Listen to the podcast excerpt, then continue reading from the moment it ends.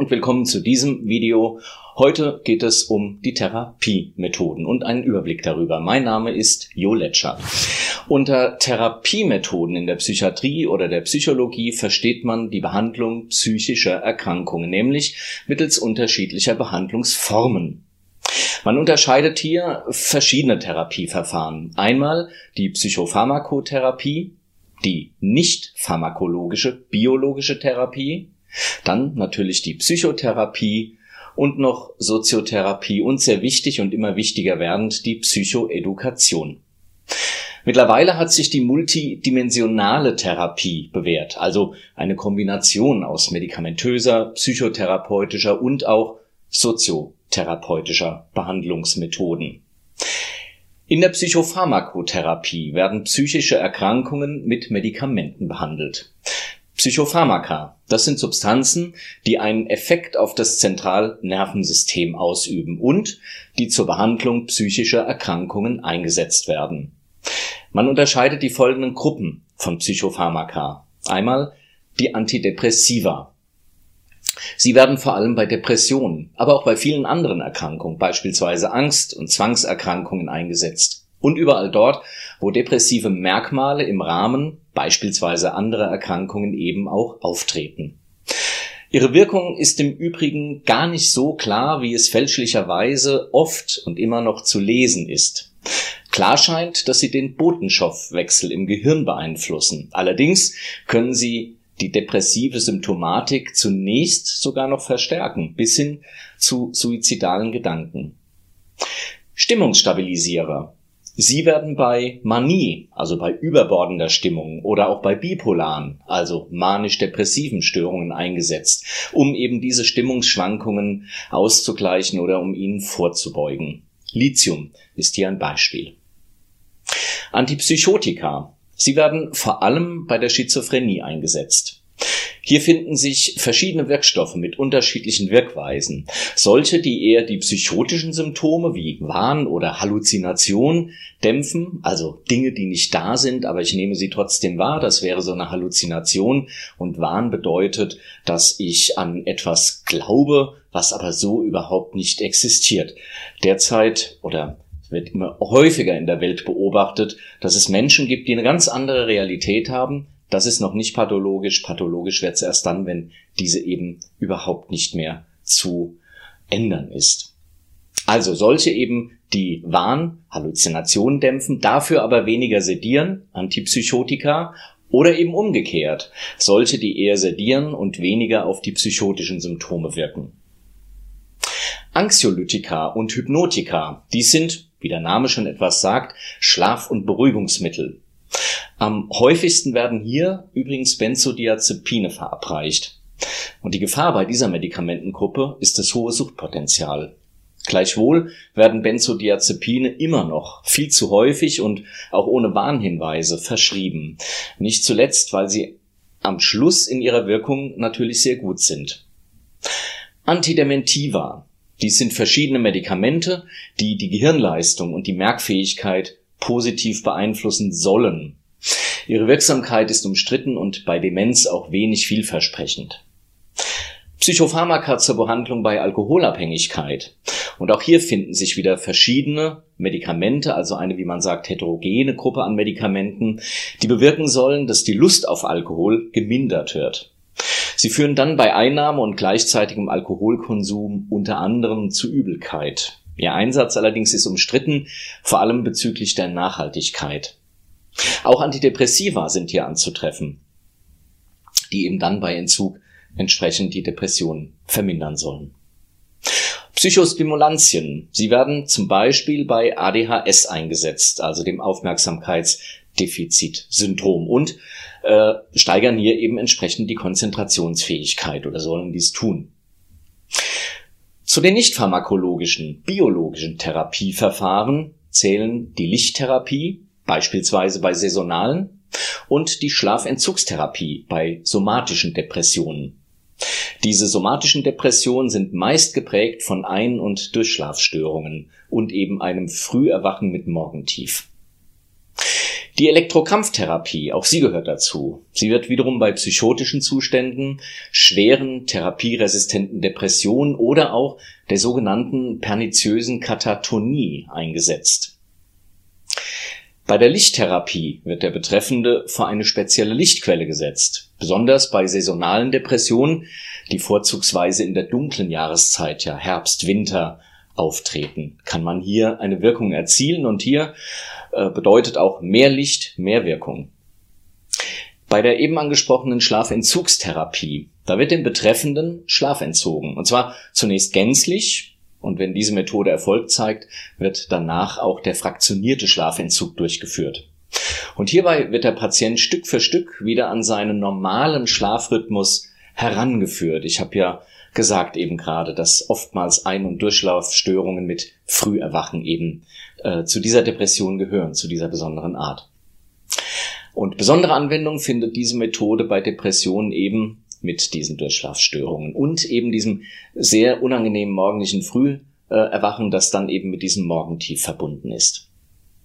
Bei der Elektrokrampftherapie werden Elektroden an der nicht dominanten Hemisphäre an der Schädeldecke des Patienten angebracht, also draufgeklebt, nicht reingesteckt und mit einem schwachen Strom versehen.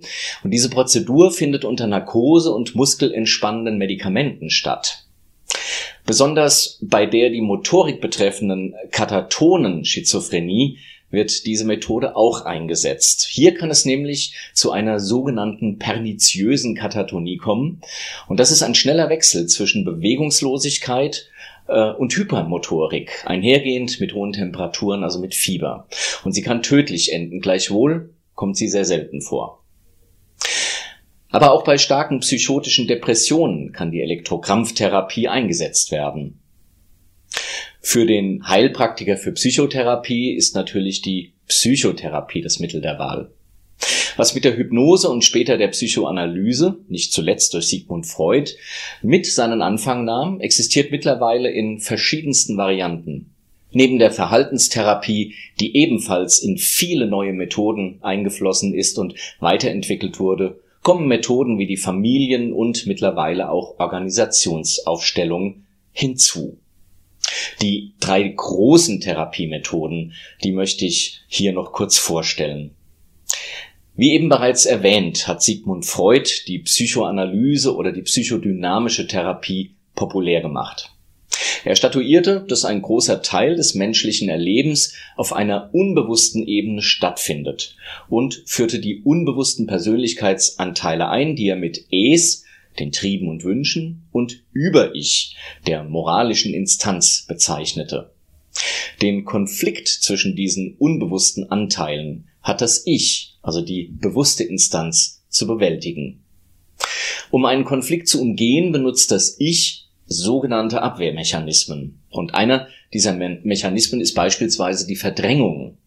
Um es also nicht zu einer Eskalation kommen zu lassen, werden bestimmte aufkeimende Triebe ins Dunkle verschoben. Der Therapeut hört bei einer klassischen Psychoanalyse dann auch mehr zu, als er redet.